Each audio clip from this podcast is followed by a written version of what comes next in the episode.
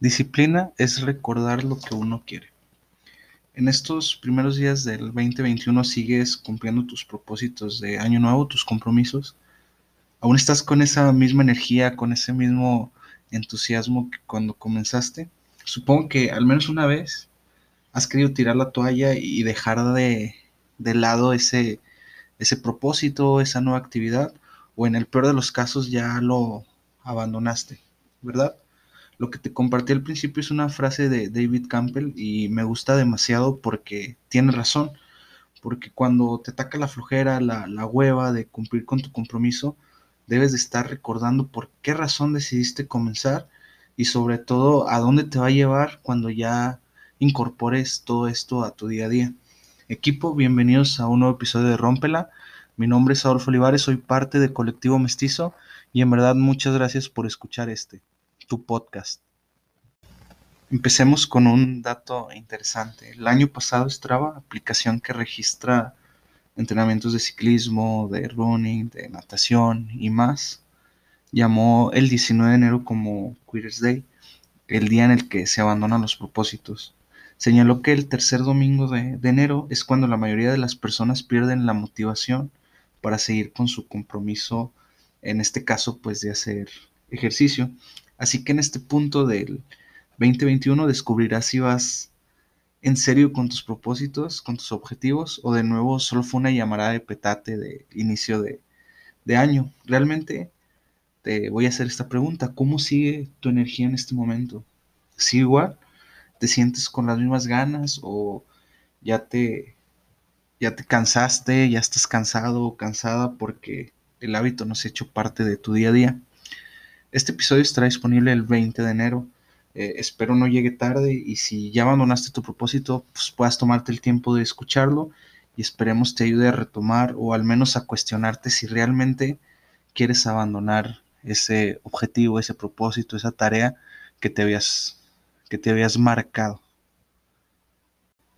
Probablemente has escuchado o has leído que para generar un hábito se necesitan aproximadamente 21 días para que ya empiece a ser parte de tu día a día, que esta nueva tarea, esta actividad empiece eh, a hacerse en automático ya sin, sin hacer tanto esfuerzo. Pero, ¿de dónde viene esta creencia?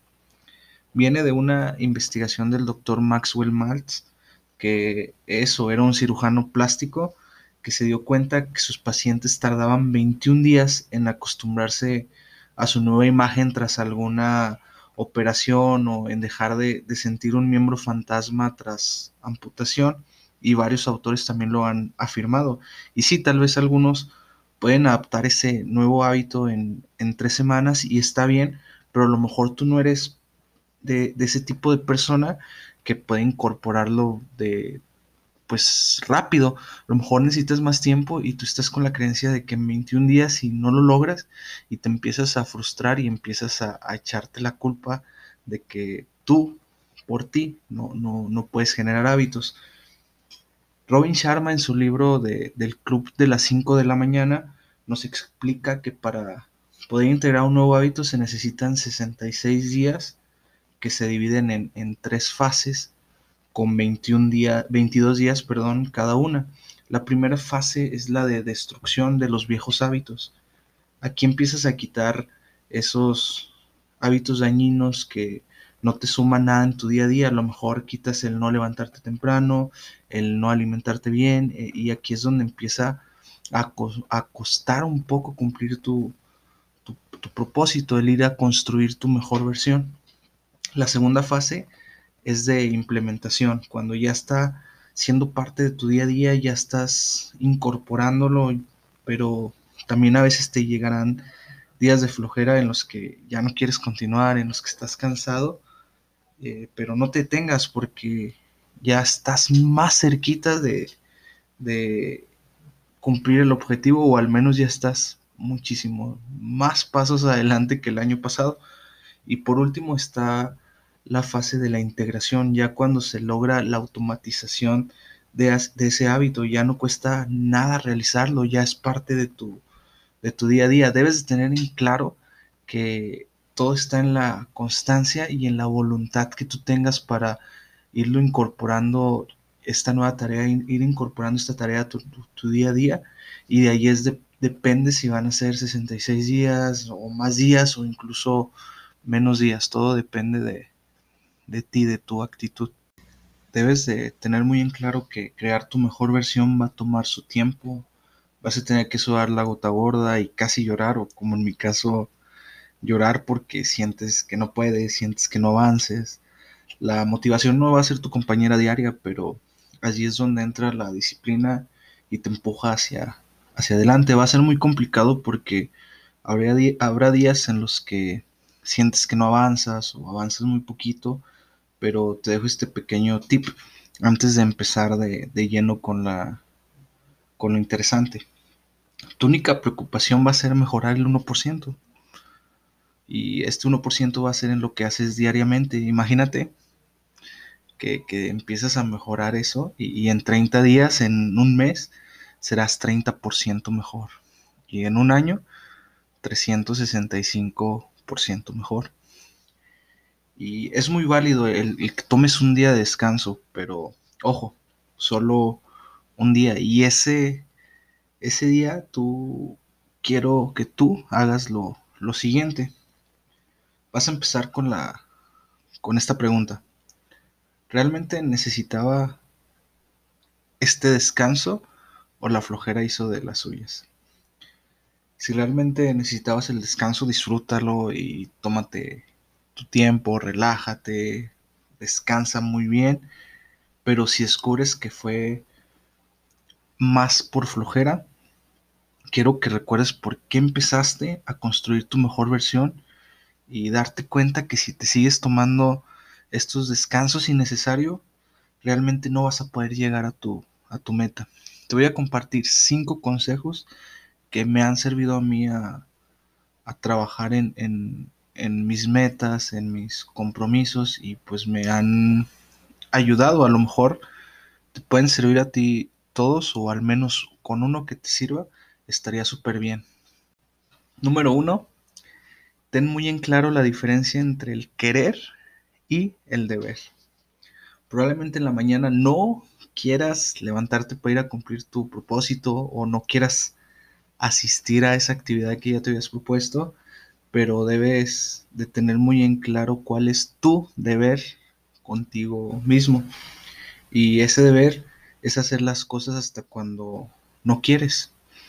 En este punto puedes ver a, al querer como la motivación que a veces va a estar contigo, que vas a, vas a andar con la pila bien puesta, pero va a haber otras ocasiones en las que no vas a tener esa motivación, en el que no vas a querer, pero ahí es donde el deber entra como esa disciplina o ese compromiso que tú ya te habías fijado y que a pesar con flojera o, con sin ganas ir, ir a hacer esa actividad.